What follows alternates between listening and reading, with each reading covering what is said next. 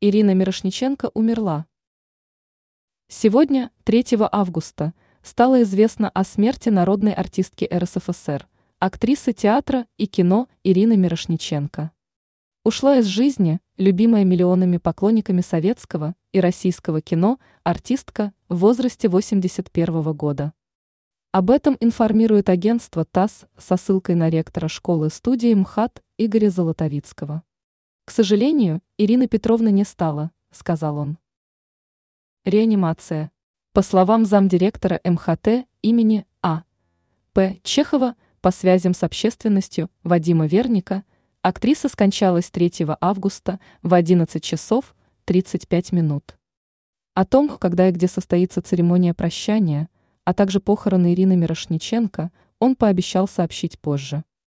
Ранее сообщалось, что актриса относительно не так давно попала в реанимационное отделение московской больницы.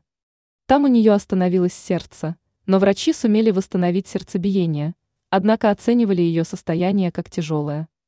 А в больницу она попала, как писали СМИ, с тяжелой формой гриппа. Медики у Мирошниченко обнаружили новообразование в головном мозге. Кино и награды. Ирина Мирошниченко родилась 24 июля 1942 года в Барнауле. В 1965 году окончила школу-студию МХАТ и была принята в труппу Московского художественного театра, теперь МХТ имени А. П. Чехова. В кино снималась с 1963 года. Причем дебют состоялся в легендарном фильме Георгия Данелии «Я шагаю по Москве», эпизодическая роль Кати, сестры главного героя. Зрители Ирину Мирошниченко полюбили и навсегда запомнят как блестящую актрису первого плана по таким кинокартинам, как «Зимняя вишня», их знали только в лицо, «Ошибка резидента», «Вам и не снилось», «Тайны мадам Вонг» и другие. В 1998 году она была удостоена звания народной артистки РСФСР.